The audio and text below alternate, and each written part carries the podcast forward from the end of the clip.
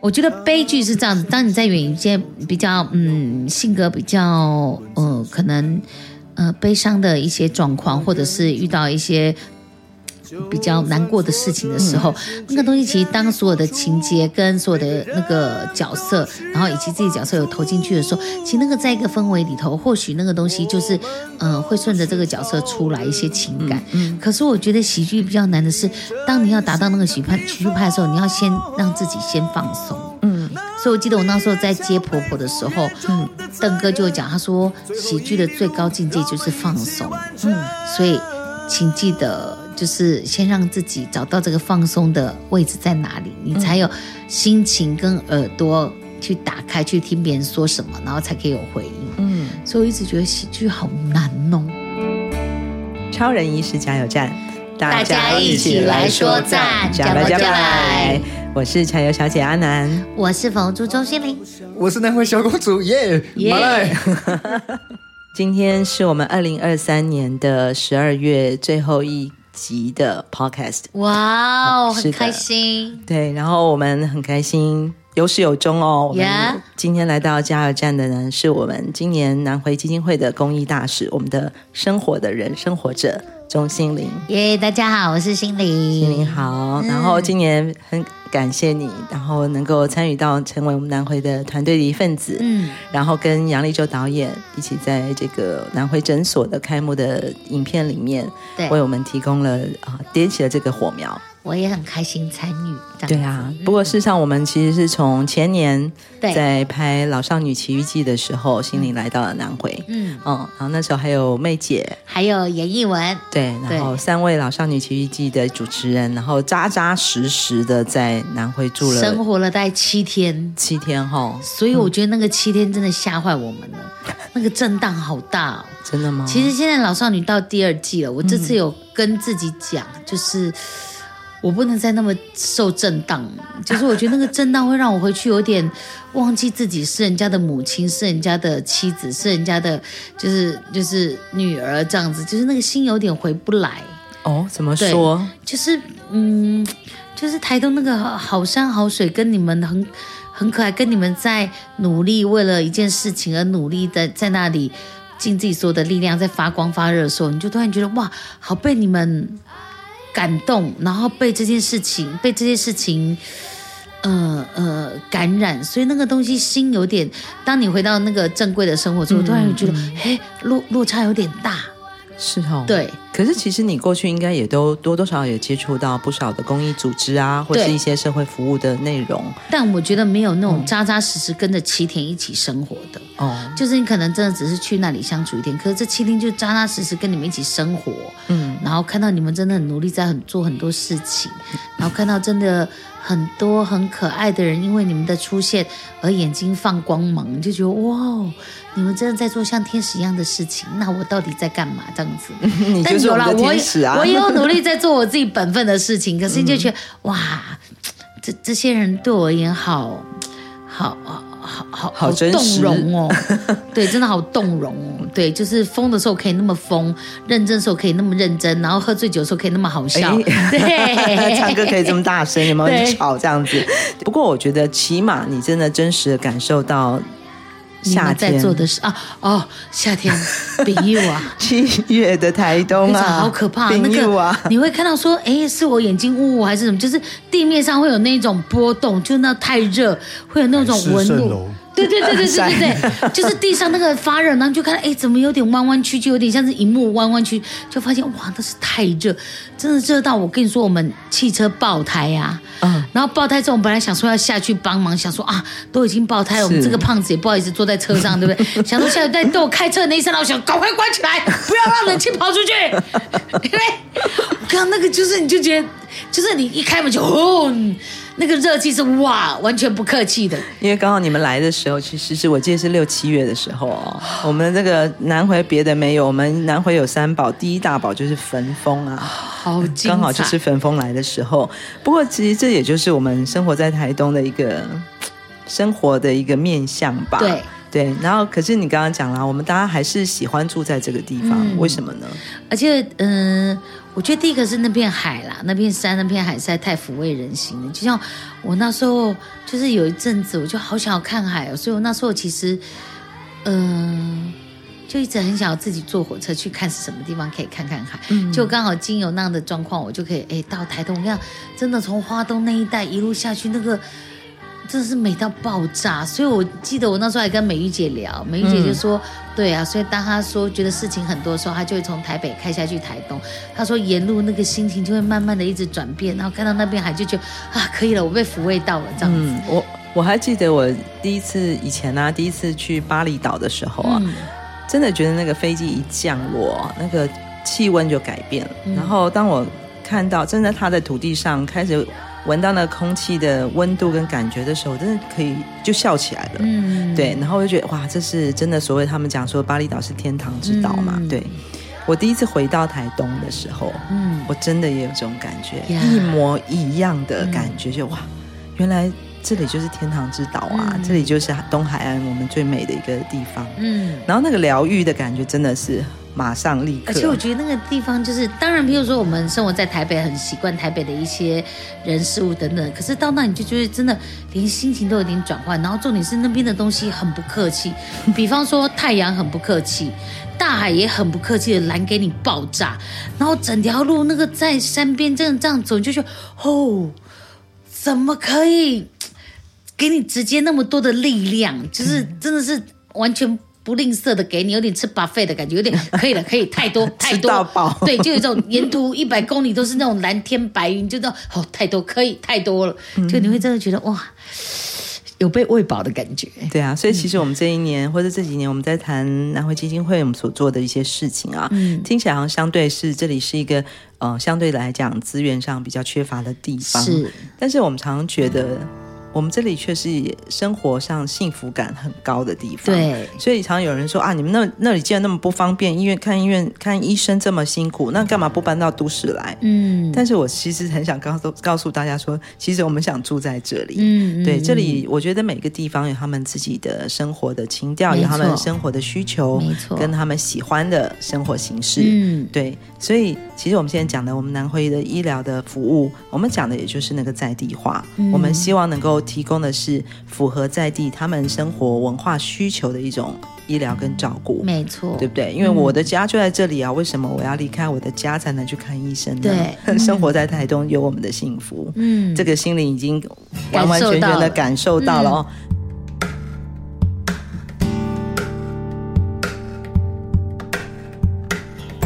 钟欣凌，你现在到底有多少斜杠人生啊？我知道。你的真实生活里，你又是太太，嗯，又是妈妈，嗯，对，还是女儿嘛，对不对？我觉得其实每个人都是，就是很多身份，嗯，然后比方说，就像，呃，有时候会觉得说，哇，我怎么好像什么事情都做不好，我好像。都带着一点罪恶感在过日子，因为我好像没有办法让每一个面向的人都觉得很满意这样子。哦。可是有时候你就会觉得说，哦，我已经很辛苦了，我好像也也尽力了，所以有时候你就会真的很想说，那可不可以做回自己就好了？自己一点。对。哦。所以有时候我其实还蛮喜欢，像嗯，老实说，我去了台东之后。我就会有时候自己会一个人坐火车，因为我想看海的时候，嗯、有时候可能就住到宜兰，那个就比较近一点。如果时间比较赶，那如果今天比较早起的话，就可以坐坐坐坐到十一点多，坐到花莲去找一下我的杜诗美、哦、老朋友，哇！然后吃个午餐，很匆忙，一点多就要再坐火车回来，因为我赶五点接小孩。好的。可对我而言，我看到那片海，我就觉得挺疗愈的这样子。嗯嗯嗯，我有算过我要去台东找你们的事，可是我发现这样我没有办法当天来回，嗯、我要七点送他们上学，五点要回家，所以这样的时间我没有办法来回这样子。对，但我。我就觉得看到海就已经很疗愈了，所以那时候我觉得啊，我有时候需要一个人发呆的时间，就像我有时候挺喜欢坐公车的，嗯嗯，对，就是有时候坐一坐坐到睡着也很开心。因为你好像没有那种状况，就是在家可以好好的睡一觉。当然，除了就是小朋友都睡着，不然其实你要忙功课，你要催他们洗澡，你自己要弄家务什么什么之类的，所以有时候就觉得很想要自己做。自己就好，然后发发呆。其实我蛮喜蛮感谢我老公的，虽然他有时候带小孩，我们有一点点的冲突或者是意见不一样。有一次我跟他讲说，他说：“哎，那你的那个愿望是什么？生日愿望？”我说：“你可以让我去一个人出去几天嘛，嗯、说一个人、嗯、对他而言，他会觉得为什么要一个人出去？可是我很想要一个人去出去，所以我就说好，我老公就虽然觉得惊讶，他说好，那你去，所以我就一个人。到关岛去五天，然后就每天每天 every day，然后睡到自然醒，然后就跳到海里头去游泳，然后中午就去吃一顿好的，吃一顿好的之后回来又跳到海头游泳，然后晚上就我到那就先买啤酒了，冰箱都有啤酒，然后就每天拿着一瓶啤酒，然后晃晃晃晃到海边，然后看着满天星空，然后就一直哭一直哭一直哭。可是我跟你说，我没有什么觉得难过或什么的，没有，我没有，但是我就觉得那时候就是觉得我要把身上的水分消耗掉一些，我要把一些。负能量，或者是嗯。呃太满的东西，我想要卸掉一些些。OK，但我有点搞不清楚它是什么东西。但是我比如说喝喝酒，然后再哭一哭，我觉得妈，人生超爽的。正常的这个水循环，排水敬酒之旅了。有出要有进嘛，对不对？为什么说它是斜杠人生很复杂哦？因为他除了呃生实际真实生活里面有这么多重角色之外，他又在他的工作上有不同的角色，又是演员，又是主持人。现在呢，他又多了一个角色，就是写作者。好，因为最近心灵出了一本新书，嗯，这个新书的名字叫做《今天我只想演自己》。今天我只想演自己。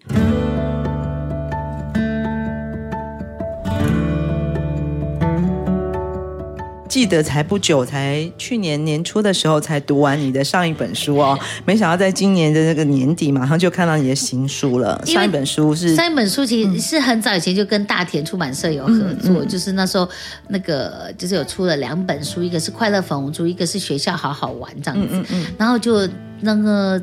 去年前年的时候，那个总编辑就是我们都还有联络，他就说：“哎，你要不要把这两本书集结在一起，然后再加一些你自己的想法？嗯，然后我们把这把把它再弄成一本书。所以我那时候想说，嗯，就把它弄成一本好了。嗯，然后可是最后自己再重新再翻阅的时候，以及在做三九的时候，突然觉得第一个以前的我也太敢讲话了吧？怎么敢讲的这么肆无忌惮？然后第二个是，他很可爱，他很代表那个时候年轻的想法。可是现在的我五十几岁了，我好像应该有一些。”这个阶段你想说的话，对，然后我最后就跟总编辑，总编辑就更可爱，就说：“那我们再出一本新的吧。”我说：“哎呦，你要赌那么大吗？”他说：“没关系，我们前面那本就先暖身，然后这一本呢出一个新的。”所以我们也花了大约半年多的时间在工作。上一本书啊，接受自己的样子，快乐粉红猪的故事哦，就觉得哦好可爱哦，因为心灵是我的学妹嘛哦，然后就看到那个少女粉红猪的心路历程，还想谈恋爱啊，对啊，想尽各种办法在做法，对，就是真的是一种少女。情怀，然后觉得自己是胖胖的啊，也会碰到的所有的所有青少年的问题，对，或者到我们成熟了之后开始谈恋爱了，嗯，或进入职场的时候，可能都会碰到的一些状况。嗯，但是心灵就是用一个很像心灵的方式，就是很幽默，嗯，然后自我化解的方式。嗯，但是当然，其实我在读的时候啊，多多少少心里都还是会有一点点心酸啊，嗯，因为我觉得。呃，有的时候人在笑的时候啊，不见得是他真的最快乐的状态，嗯、而是眼泪流不出来。嗯，对，他就一直笑。只是说我们看到心灵的时候，总是觉得他带给大家的是欢乐，嗯、带给大家是好呃幽默的好笑的。但是哇，在看那个粉红猪的少女时期，就已经有这么多的故事。哦。嗯、我们小时候其实常常也会有一些自卑感啊，不一定是体型嘛，有时候各各各式各样莫名其妙的原因都会有自卑。嗯，然后我们周遭的同才同学，嗯、哦，是怎么跟我们的互动，都有可能会带到一点点的伤害，或一点点的伤心。心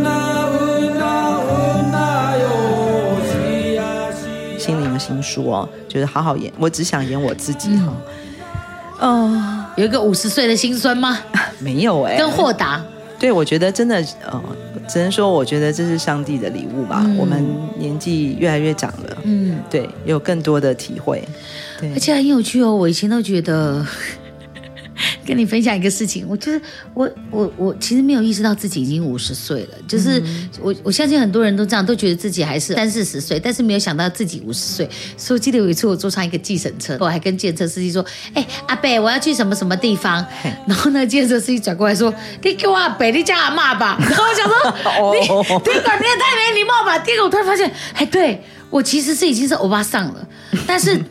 对，那个心境很有趣，但是我在做这本书的时候，我突然觉得，我从小时候可能从身形的状况，包括可能我小时候呃比较没有朋友，然后到国中之后，我发现世界不是围着我转了之后嘞，哎，我好像慢慢的感受到同才的力量跟热情，然后到我很想要做表演工作，但是我知道自己长这个样子，到最后好像最近这阵子，我觉得很多戏剧蓬勃发展，我觉得每个角色都有他的位置在的时候。嗯有很多故事都可以被诠释跟演绎的时候，然后到现在五十岁，我好像走到一个刚刚好的阶段。嗯，那这个刚刚好，其实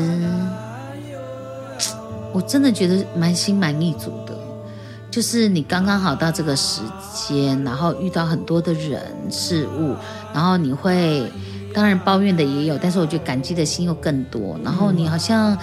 嗯，也知道人生不可能就是都是晴天，或者是都是那个蓝天白云。嗯、就像我女儿有一次跟我讲说，妈妈为什么不是都是礼拜六、礼拜天？可不可以每天都礼拜六、礼拜天？嗯，那我说，那你再上五天，你看就有礼拜六、礼拜天。如果你每天都是礼拜六、礼拜天，那这样礼拜六、礼拜天是不是就没有意思？嗯，那我就突然觉得，哦，我好像比较能面对生活中的一些呃失败、挫折，其实。都会慢慢的变成力量，然后会成功，然后也会可能得到掌声，但是可能呃也有什么都没有的时候，但是你就觉得人生就是这个样子，然后就现在比较豁达一点。嗯、那我觉得也是因为这个豁达，因为我记得我以前有去做过人类图的一个哦哦哦，OK OK。对，那我记得那个人类图的那个老师一看完我的，他就说，嗯，让别人笑不是你的责任。哇，然后其实那时候我有点。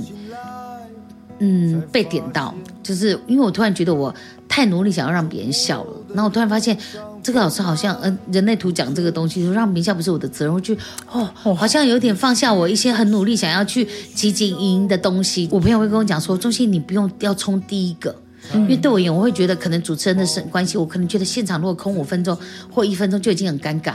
他说我朋友跟我讲说，中心你可以不用冲第一个，你听个十分钟。嗯。搞不好会有不一样的东西发酵。那我发现我太急了，包括我想要逗人家笑还是干嘛。可是很有趣哦，到呃现在慢慢的已经到了年纪越来越大的时候，我突然发现，对，让别人笑不是我的责任。可是我很希望可以有人因为我觉得而有趣。那这个笑，这个让别人笑，就是我，是我很想要。为你服务，或者是我自己想要心甘情愿做的事，嗯、而不光是一种责任跟压力。压力了，对。其实我觉得最重要的是，它不是一种压力，对，对不对？对。不过我觉得刚刚听着听着啊，我相信，嗯、呃，听众朋友啊，这这几年来也一定看到了，这个已经不再是少女粉红猪的钟欣凌哦，她在戏剧的角色上面有更多的挑战啊、哦，当然包括我们。国民婆婆啦，大家都看到你那个很可爱的面相，跟你也可以演演出超龄的角色，嗯、你也可以演出呃心理层次，甚至是有一点点呃疾病的一个状态的女性的角色，嗯、对。但是这就讲到哦，我们就是我们的指导老师金世杰老师常讲的哈，有些角色好像哎小时候那时候演的时候怎么都都演不到味儿，对，对不对？我们都是戏剧系的嘛，哦、嗯。一直到了某年某月某一天，忽然觉得啊，对，应该这样演。原来这个角色该这样演。对，某欲望街车、布兰妮，每一个女女演员一定要挑战的一个角色。我想说，我根本没有谈过恋爱，我如何对对演这个男生的那些对对对对对，那那时候真的是硬演，对不对？对，然后除非那个一点点天赋啦，但是我觉得那个。或多或少都还是一些呃很很很努力要用要用力演的，对。可是到了人生经验哦，他、嗯、其实谈过几次恋爱，叠过几次跤，或是有一些哦交手之后，对，就开始懂了啊，原来陌生人的慈悲是这么的，是 这么的好。这这个我们刚刚讲的是台词对哦。才懂了，对不对？好、嗯，所以真的很有趣。就像人家讲说，我记得也是，好像是经纪老师讲，他就说，其实演员最漂亮的时候大概是三四十岁，就是你生活经验跟生命经验都有了。但是他其实有讲，他就说，但是很有可能你这个角色一辈子都不知道怎么演，就真的跟着你进棺材了，也有可能。嗯嗯。就像我也是有遇到很多角色，我会觉得，哇塞，现在如果再叫我演，我我我其实也不知道怎么演。哦、对，怎么也会有那种，比方说像我之前曾经演过一个媒婆的角色，那可能因为那时候有偶包吧，小时候比较有偶包，那个有点像是不要脸表演法，就是你要往前冲的演，嗯、就要唱你呀你呀你，沿着这条小路走，你一直走一直走，走到大街口，我就哦，就是一个就是要往前冲的表演。可那时候会觉得说，好好害羞，好害羞，所以演得很尴尬。所以那时候很有趣哦。我只要演出跟巡回。我都会那阵都胃好痛，我还去看医生，然后吃很多胃药，啊、但没有用。然后有一次我记得也是巡回，我在跟吕曼英，也是我们哎你的学妹的学姐，在那个吃饭。然后因为我们就是要等一下要演出了嘛，然后我又在胃痛，然后曼英就说：“小胖，你是不是觉得你这角色演不好？”哦，嗯，然后我就觉得我好像懂，我因为我这角色演不好，所以我胃痛。哦，就像我之前有去，就是前两三年而已，我又处理一个角色，嗯，我没有处理好。哦，然后我大概 NG 了十几次，而且只有一两场而已哦。嗯、我搞到大家很晚才回家，嗯、然后回那一次我就觉得哇，到最后已经是真的不知道怎么演戏，而那个不知道演怎么演戏，已经是那种不知道手要摆哪里，脚要摆哪里，我的微笑在在抽动的那一种，就是我已经不知道怎么演了。对，然后就一直 NG，然后到最后导演为了我，他本来想一拳的，就是一个镜头到底，最后说没关系，那我们来剪接这样子。可是我就觉得，那就是我没有把角色处理好。嗯嗯，我在走出那间办公大楼的时候，我就觉得，哎，哇，那行行，就是我觉得有点热热的。我回家一量，我发烧了。嗯、我觉得我的身体太诚实，就是我知道我没有把这角色处理好。可是你老实说，我老实说，你现在叫我再演那个角色，我好像还是不知道怎么演。所以我在想，会不会有某一天我突然知道怎么赢，或者是可能就跟着我进棺材？但我觉得就是这样子啊，就像之前我我们去那个跟老公去这样去迪士尼玩，然后我老公就是很可爱，他想要拍摄我们在那个云霄飞车上面，没有那么激动的啦，就没有那种三百六十的的感觉，所以他就转过来说：“二宝看这里。”就当他看这里的时候，他的那个脖子上的那个一个那种手机的一个就是卡榫啪。弹出去，嗯，所以就啪掉在两个云霄飞车，就是有卡榫中间，啪掉在下面的轨道上。嗯、我那时候直接大叫我老公的名字，我老公说他那时候听到我叫他，他心都凉，他想完蛋了。我当时想说完蛋了，我们这个迪士尼才刚开始十点多，第一个游戏就遇到这个状况，嗯、下面就。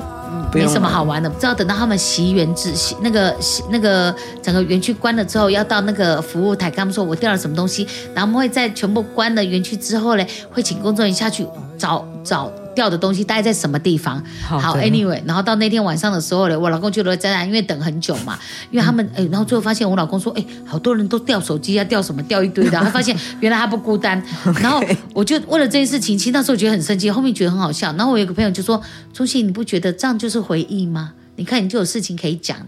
因为你看到，我就说，哎，这好像是也是一个看事情的角度，就是有时候你会提到这个东西，会觉得哎，讲讲也蛮好笑的。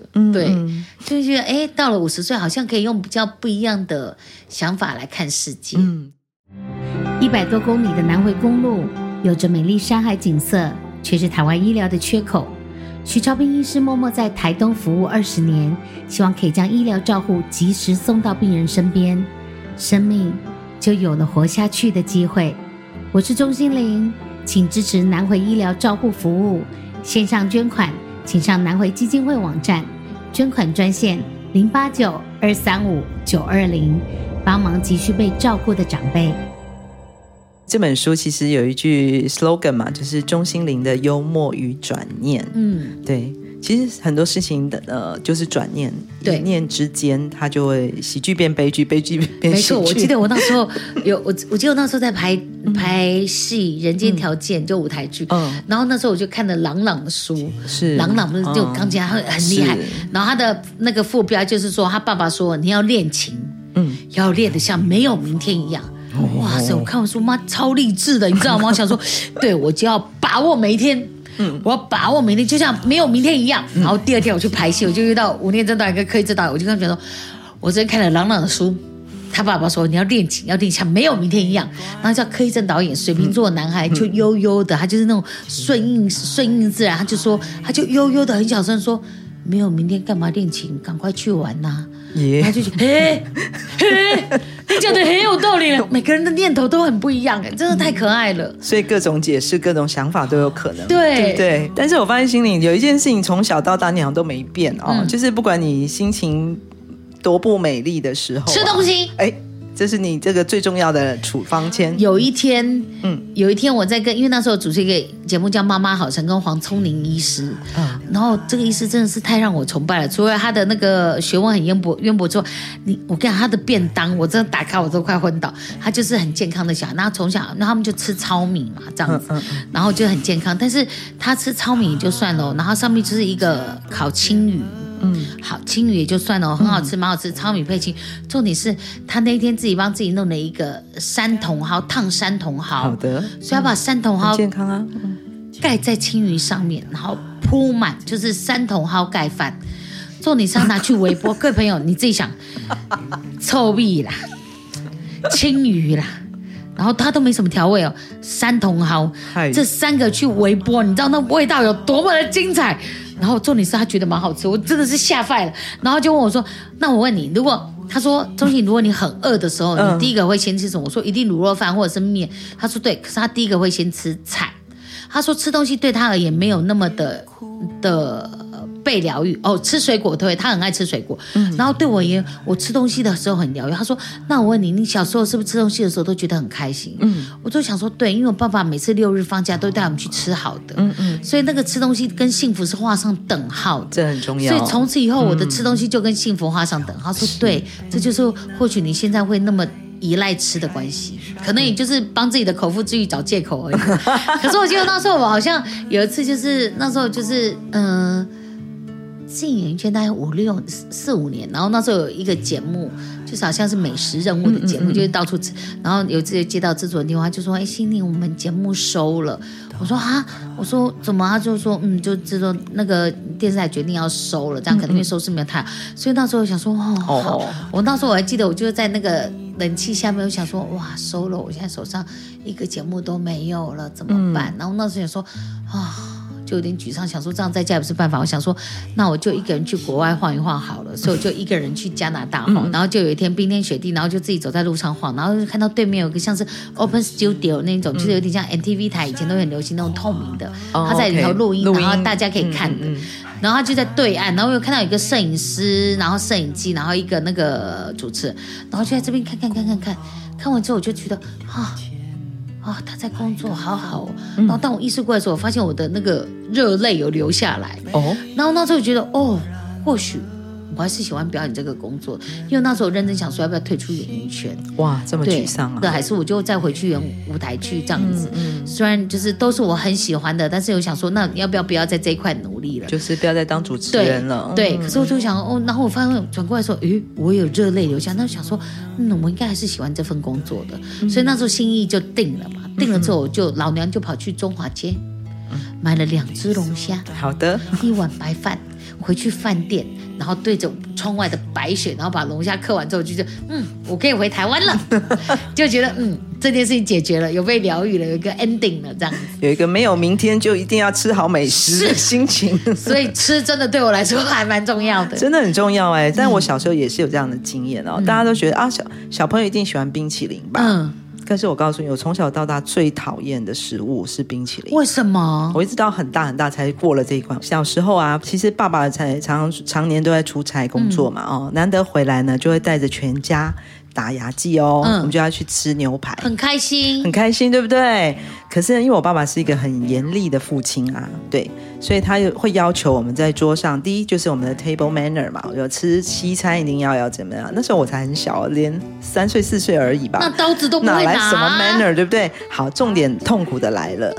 牛排来了，那我就真的吃完那个牛肉已经是非常的困难了，因为牛肉又难咬嘛。那、哦、对小朋友来讲，对不对？哪有人带三四岁小孩子？对，怎么咬牛肉，对不对？嗯、所以当我吞完最后一口牛肉的时候，我其实已经快要吐了。这时候甜点来了啊，就是冰淇淋哦。所以我从看到那个冰淇淋，我就想吐了。嗯，所以那个东连接就开始在我的脑子里，你知道吗？你知道，我一直到好久好久长很大以后，我才开始能够接受冰淇淋。所以你看，小时候的连接其实真的对，就是真的是一一念之间。多对对对。然后后来为什么我会觉得哎，冰淇淋是好吃的？有一天其实是我在公园里，我应该在欧洲吧，在公园散步的时候看到。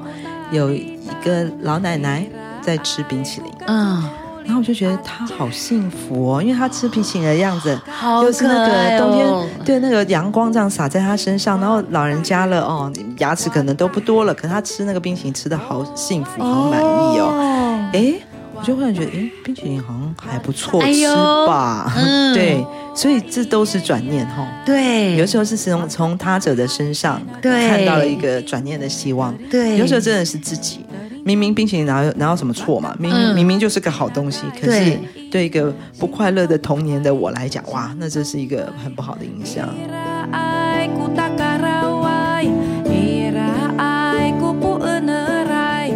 我从小就很怕听到救护车声，我想每个人都是，嗯、尤其半夜，对，我就觉得那是一件非常惊恐的事情。嗯、所以我记得有一次我在跟我的工作人员聊天，我工作人员是一个很可爱的一个原住民女生，嗯，就哎，好像也是哦，是花脸，是花脸.还是花脸，一个很可爱的原住民女生。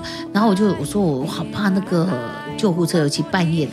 然后就心灵姐姐，你为什么这样想？我说那就代表有个生命要逝去，这样子很危险啊！你干嘛这样想？嗯、他说你就要想啊，有个生命要被救活啦。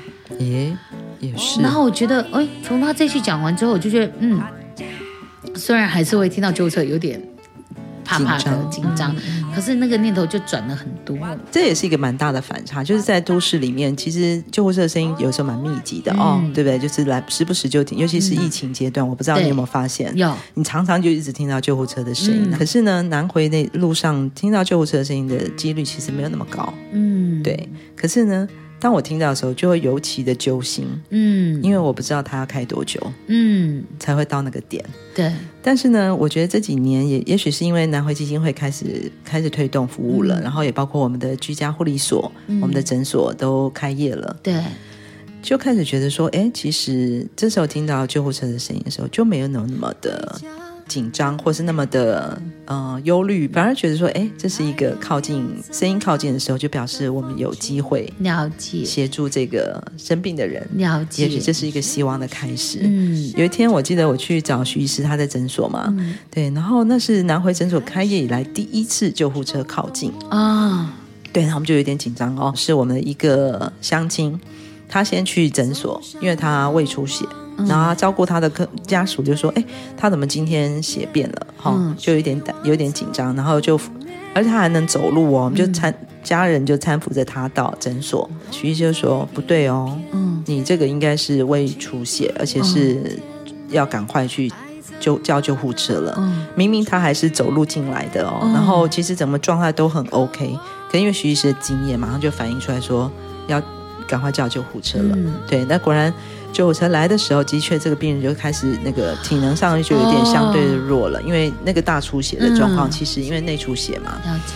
对，然后那时候我就看到徐医师，他就是一直看着这个病人坐上救护车，嗯、然后哦一哦一的离开了。嗯那一刻，我忽然有一种很安心的感觉，哦、你知道吗？就是你看到这个医生，第一他的经验、专业的经验，嗯、能够马上做出正确的判断。判断他就这样看着这个病人上救护车，然后完整的车走了之后，嗯、他才走进诊所。嗯、我就说：“哎，徐医师，你为什么要一直在那边？”嗯、他说：“哦，因为救护车上的救护人员可能需要问问题，嗯，所以我们的习惯都会站站在救护车旁边，哦、直到救护车开走。”哦，对，所以同样是救护车这件事情啊，我就看到了一个不同的面向。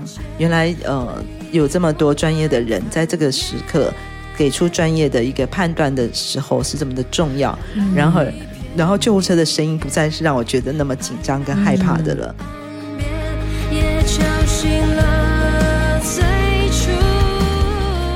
像那时候那七天在南回这样子跟徐医师的生活。嗯我就发现，其实有时候，就像我妈妈也是，一讲一共讲奇怪，快点医生哦，会逼了好几波呢。就是看到医生病就好一半。比方说，我们走进到真的到你们的部落去，我发现很多次看到徐医师之后，那个精神就好起来了，然后那个病感觉就好起来，然后也变得比较开朗了。我觉得徐医师就是一个，就是他会让人家觉得。就是你在这个地方，你不要害怕的一个，嗯、让人放心。对，嗯，那天我们跟着徐医师到居家护理，就是跟他一起跑很多地方，嗯嗯，然后他们我们就来到了一个北北，他是有点中风的关系，嗯嗯，然后徐医师也中风嘛，对不对？对，可是我看到那一幕，我真的觉得印象深，就是那个北北就是坐下来，然后那个徐医师也坐下来，然后徐医师坐下来之后，用他的右手把自己的左脚搬了过来。可是我那时候看到状况之后，我就觉得，徐医师自己也挺严重的。可是我一直说，对，然后他是这样子，真的是亲自到你家，然后给你带来很多问候。甚至带来实质性的上的，比如说哦看诊，包括可以你们可以帮忙拿药等等之类的，甚至带你们去看医生等等之类。我觉得这个都让人觉得哇，你真的在做一件好伟大的事情。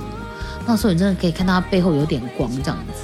就我觉得说，也是一个自己需要人家照顾的人，但是你却花那么多的心力在照顾别人，嗯，这样子，嗯，就是你会觉得哇塞，这个情操也太伟大了。然后我觉得他真的花好多好多好多的力量在。为这片土地跟这土地上的人，然后希望他们找到一个回家的路。嗯、希望那个真的，甚至在病痛的时候，不会医院那么遥远，或者是觉得死亡离你那么近。嗯、我觉得这个是，就是天使在做的事情。对，而且我觉得他已经是不光为自己了，就是像对我而言，我就觉得我先顾好自己，或是我的家人，嗯、我觉得是最重要。可是我觉得他现在是真的把自己的所有的呃世界都分享给大家，包括我们看到。方舟教室是他家，嗯嗯，然后举个例子，就像反正他今天不在，我又可以讲他坏话。就像比如说我那时候，我们想要去偷开他的房间，嗯，其实我们想说，医生，你是个医生，你房间或许至少应该有个电脑或什么的，是。可是我没有骗你，我打开他房间的门的时候，我第一个感觉是算了，不要拍了，嗯，就不要拍了啦。怎么了啦？因为因为真的就是你会觉得。就是一个床，然后被子乱乱的，他没有时间折。然后他的书桌上面，书桌也是旧旧，他说是从小小用到现在的。嗯、然后上面就是一个他的背包，嗯、然后背包里头应该有些衣服。然后书桌上面全部都是药，然后就这样子，然后没有什么电脑，也没有什么什么比较科技的东西，然后就就是这样子。然后那时候觉得说。不要拍了，好，怎么有可能有人可以简朴成这个样子？然后怎么自己生活的生活的环境也没有，老实说没有很舒适这样子。嗯，但我说他不是没有钱，或者是没有能力可以让自己过更好的日子，但是就把自己的家给大家用，把自己家的土地啊给人家用。那时候我觉得啊，好险生活中有这么多可爱的人，才可以让很多人嗯觉得生活还是还是。挺温暖有趣的。能力越强，背负越重的责任。最后一里路，我觉得心灵是一个非常贴心体贴的人。当然，在前一本书到这本书，你都讲到从小你可能有一些些讨好性格。嗯，有。有对，你为了要得到朋友、嗯、得到友情，你都会想尽办法讨好人。对。对然后讨好的过程里面呢，我们也必须要做一些。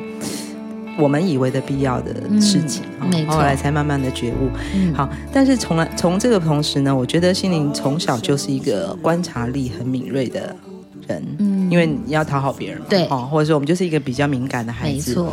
然后讲回来，就是身为一个演员，这个敏感度是最最最基本的，嗯，对。所以你刚刚描述的。嗯，许医师的这些点点滴滴啊，嗯、我听到的是哇，好多细节哦。嗯，嗯，你看到的真的是很多的细节。然后这个应该也是演员的个演员的本能跟功课哈。嗯，你的视角会看到的事情是不一样的。所以我觉得还蛮有趣。就像有时候遇到一些沮丧跟挫折的时候，那你当然会觉得哇啊，好难过去了什么。可是我觉得当演员有个好处就是。国际老师就说：“记得要把很多情绪储存下来，让它变成你的档案，你就可以收到你自己的档案的那个盒子里头。等到你改天要用这个盒子的时候，你可以拿出来这样子。那所以你在沮丧的时候就说没关系，没关系，这样的沮丧我至少还有一个用途，可以把它收到我的抽屉里头，存档，存档，存档，存档，改天可以拿出来用。嗯、对，那我觉得那个东西就好像真的比较有力量，或者是真的好像可以，就是还是面对它往前走这样子。对，就是我们是那个情绪大富翁，对不对？记录了很多的人生的不同的故事哦。嗯、就像徐医师讲那个感。同身受啦，对，好、哦，医疗的争议在感同身受。其实演员有一个我觉得是蛮大的幸福，也就是在于我们有那个感同身受的，嗯，练习跟能力吧。对，而且我们不断的要重复在做这样的一个工作。嗯，对。可是在这本书里面啊，你其实也讲到一件事情啊，就是你觉得其实演喜剧啊，有时候是比演悲剧更难，让人笑比让人哭要困难。嗯、我真的进到这个圈子，我真的好佩服好多。很厉害的主持人，嗯，然后很厉害的表演者，嗯，或者是很厉害的谐星，他们真的就是很知道怎么顺应现在这个状况，然后见缝插针，在最对的 timing 里头讲一句最干脆的话，而得到嗯最最最完美的结果。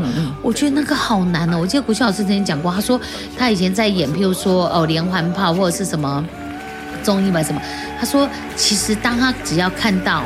他设计的东西有摄影师笑了，他就觉得今天成功了。哦，摄影师对，因为他说，比如说像很多人看哦，我会觉得很好笑。嗯、可是因为摄影师他们见多了，嗯、所以当他们都笑的时候，可能就觉得说，哇，这个东西可能真的好笑。所以那个对他而言就是觉得，哎，哎呦。今天我这个点摄影师又笑喽，那他就觉得很开心。我小时候就比较容易紧张，而且我比较不放松。哦，你也会哦。其实我跟你讲，其实有时候真的越放松越得分。那小时候，比方说我去上节目，都想说哇，嗯，领人家通告前总是要有一些做效果。对。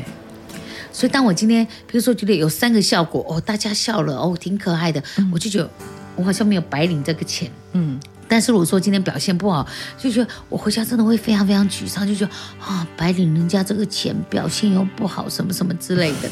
那我到最后跟你讲说，我不能这样情绪过生活了，我就跟你讲说，那至少三天。三天之后，你就要给我康复起来，这样子。OK，你不会让自己跌到谷底。对对对，超过三天，至少三天，就是你一定要给我至多三天啊！你真的要给我站起来这样子。然后就发现，哎，慢慢的可能也是屁股就老屁股了，然后开始有点皮也厚了。嗯。可是很有趣，我就发现，当你越放松的时候，其实那个笑点跟你耳朵打开的时候，你会看到什么时候应该插什么样话的时候，那个东西就会准的时候，你就觉得哇，很爽。嗯，那我觉得悲剧是这样子，当你在演一些比较嗯性格比较呃可能呃悲伤的一些状况，或者是遇到一些。比较难过的事情的时候，嗯、那个东西其实当所有的情节跟所有的那个角色，然后以及自己角色有投进去的时候，其实那个在一个氛围里头，或许那个东西就是嗯、呃、会顺着这个角色出来一些情感。嗯嗯、可是我觉得喜剧比较难的是，当你要达到那个喜剧派喜剧派的时候，你要先让自己先放松。嗯，所以我记得我那时候在接婆婆的时候，嗯，邓哥就讲，他说喜剧的最高境界就是放松。嗯，所以。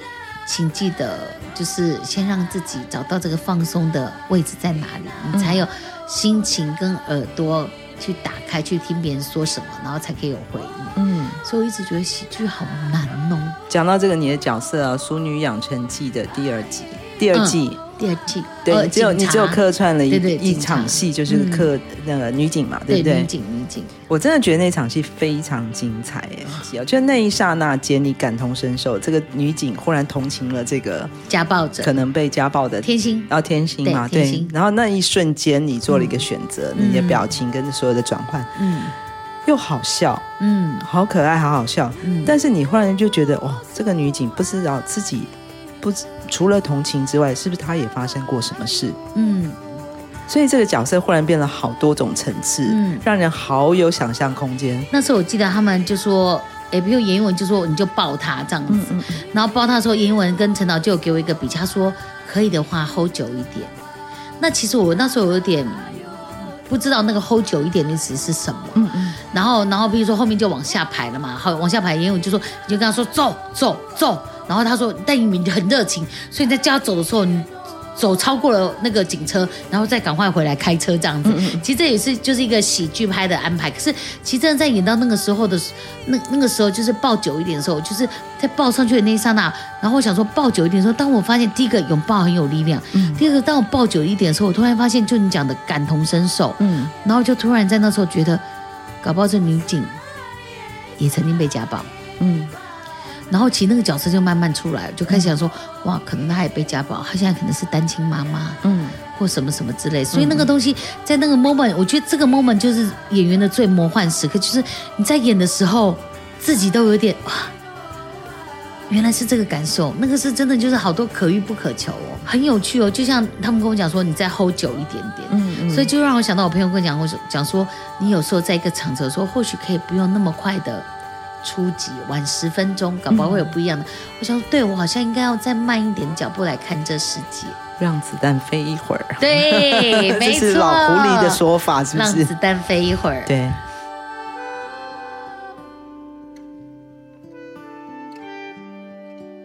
我相信心灵的成长过程虽然有那么多我们的挫折啊、嗯、自卑啊，但是我看得出来，那是一个你是来自一个很有爱的家庭。嗯，我是，嗯、就是包括家庭给我满满的爱，然后包括我其实遇到的朋友，然后可能是路上的，嗯，真的就是路人，或者是去吃。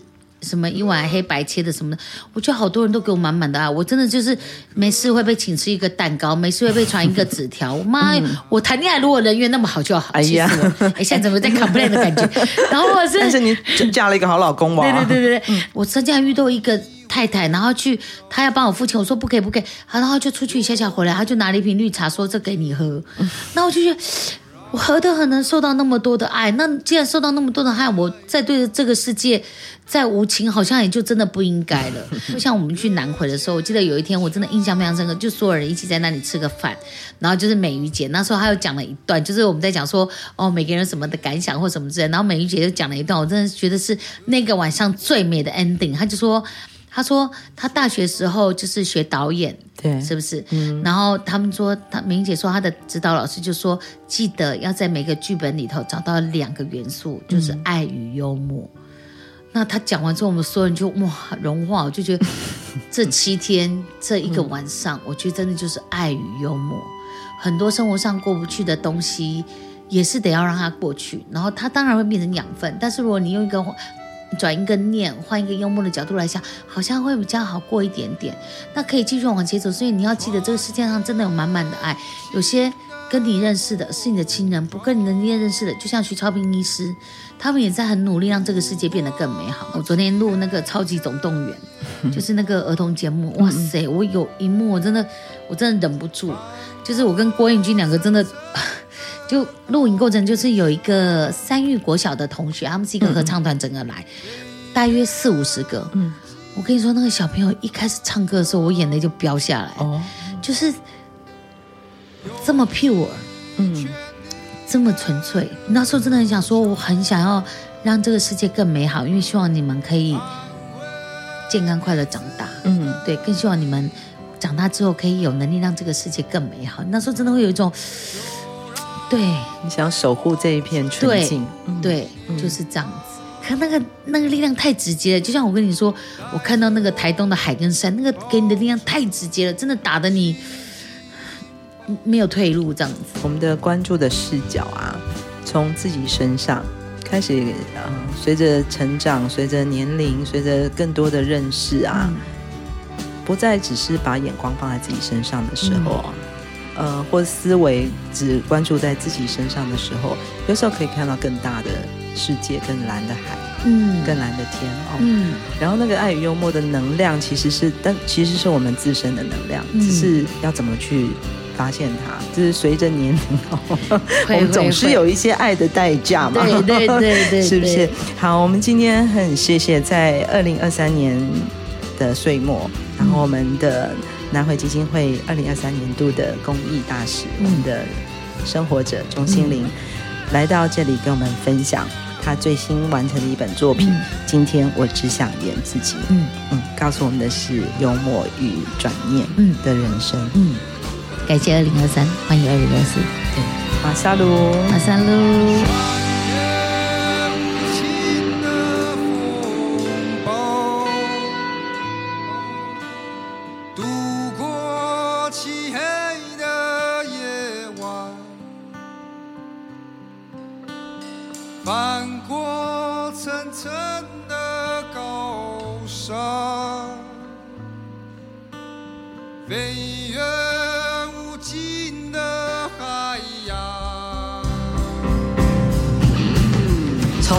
到台东这条南回公路上，有一间超人医师加油站，二十四小时不打烊。我们在这里与你一起分享公路上的故事。本节目是由医疗财团法人南回基金会制作，欢迎大家多多分享，以及在我们的节目下留言。我们下周见。